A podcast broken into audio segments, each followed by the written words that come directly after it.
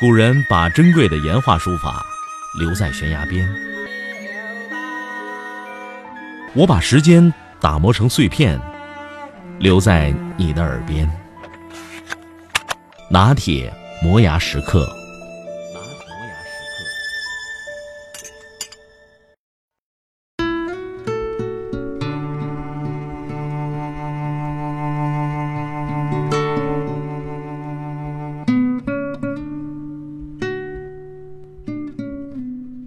近年来，农民工二代、贫二代、富二代、官二代、垄二代的概念日渐清晰，人们感到改变命运的渠道越来越窄。人民日报曾经发表过长篇通讯：社会底层人群向上流动面临困难，提出了一个疑问：穷会成为穷的原因，富会成为富的原因吗？文章感叹。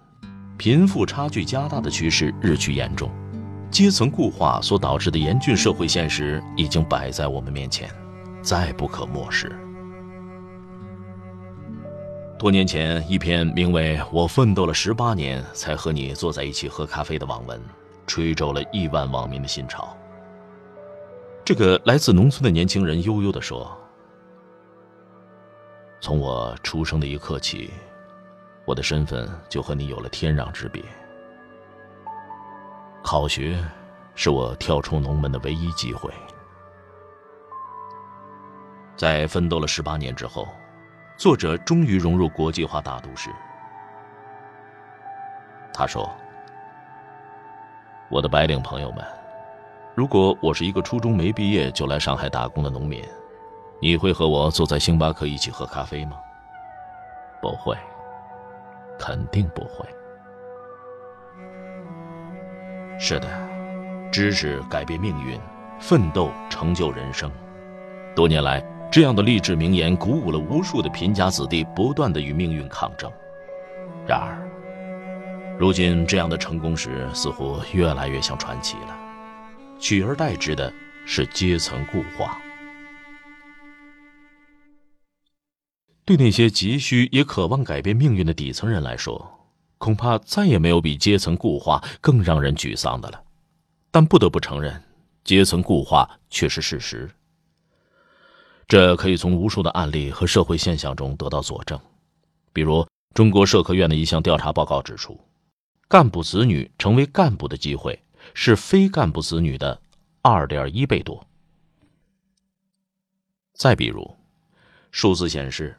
北大农村学生的比例从上个世纪五十年代的百分之七十降到现在的百分之十六点三。即便是以农学为主的中国农业大学，二零零七年农村新生也已跌至百分之三十一。农家子弟在就业时，也许只能哀叹：他们有的是背景，我有的只是背影。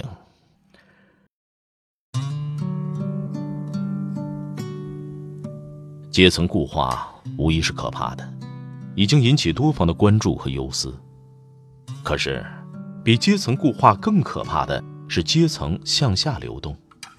如果阶层固化，那些奋斗十八年终于能够喝上咖啡的农家子弟继续喝咖啡，倒也不错。可问题是在种种的因素下，这咖啡不是一直能喝下去的。没准儿今天喝咖啡，明天就得回老家喝白开水。换句话说，这涉及阶层向下流动的命题。本来你千辛万苦成了白领，但在种种因素下又沦为穷人。本来脱离了贫困，过上了还勉强可以的生活，但一场变故让你归于赤贫。比如因为教育返贫。前不久，南方周末就报道了高学费和低就业导致返贫的现象。在甘肃会宁，大量农村大学生毕业以后就失业，长期举债供养学生的农村家庭血本无归。因教返贫的现象屡见不鲜。在会宁，教育曾经是绝大多数农村家庭改变自身命运的唯一通道，也是这个国家级贫困县的立县之本。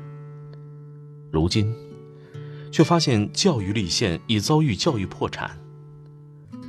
教育本来是改变命运的最好通道，可是反倒成了返贫的催化剂。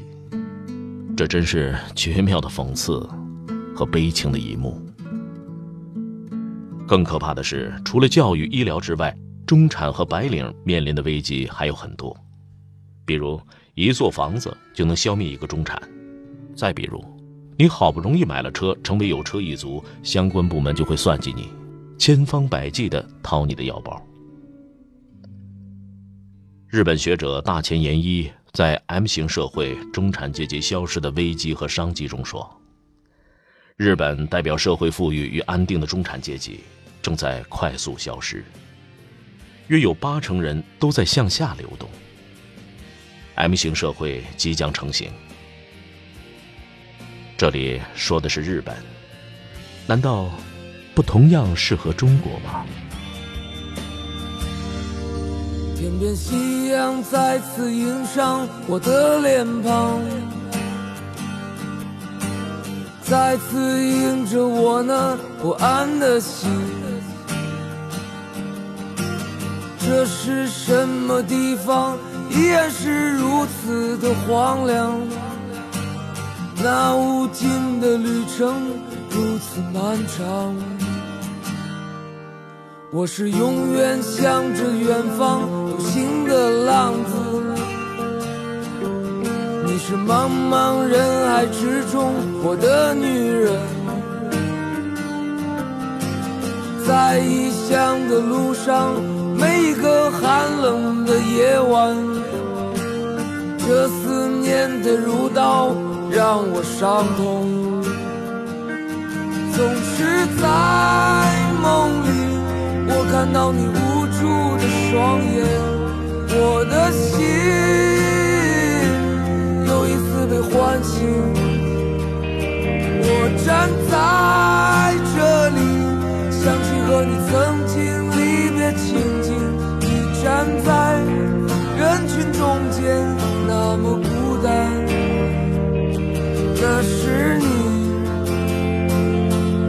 碎的心，我的心却那么狂野。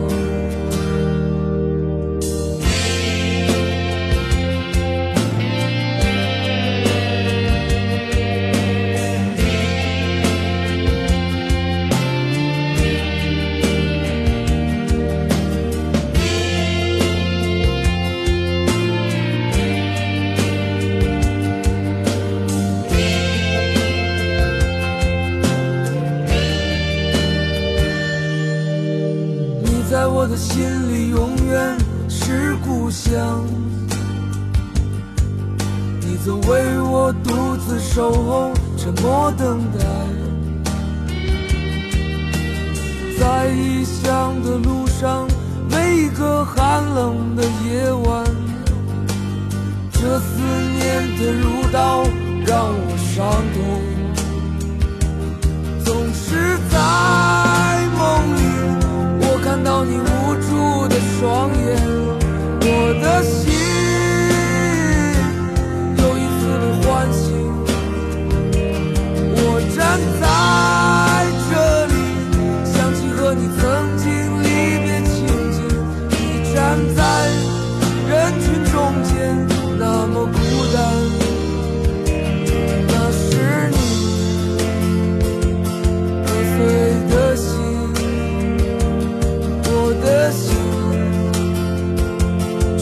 那么狂野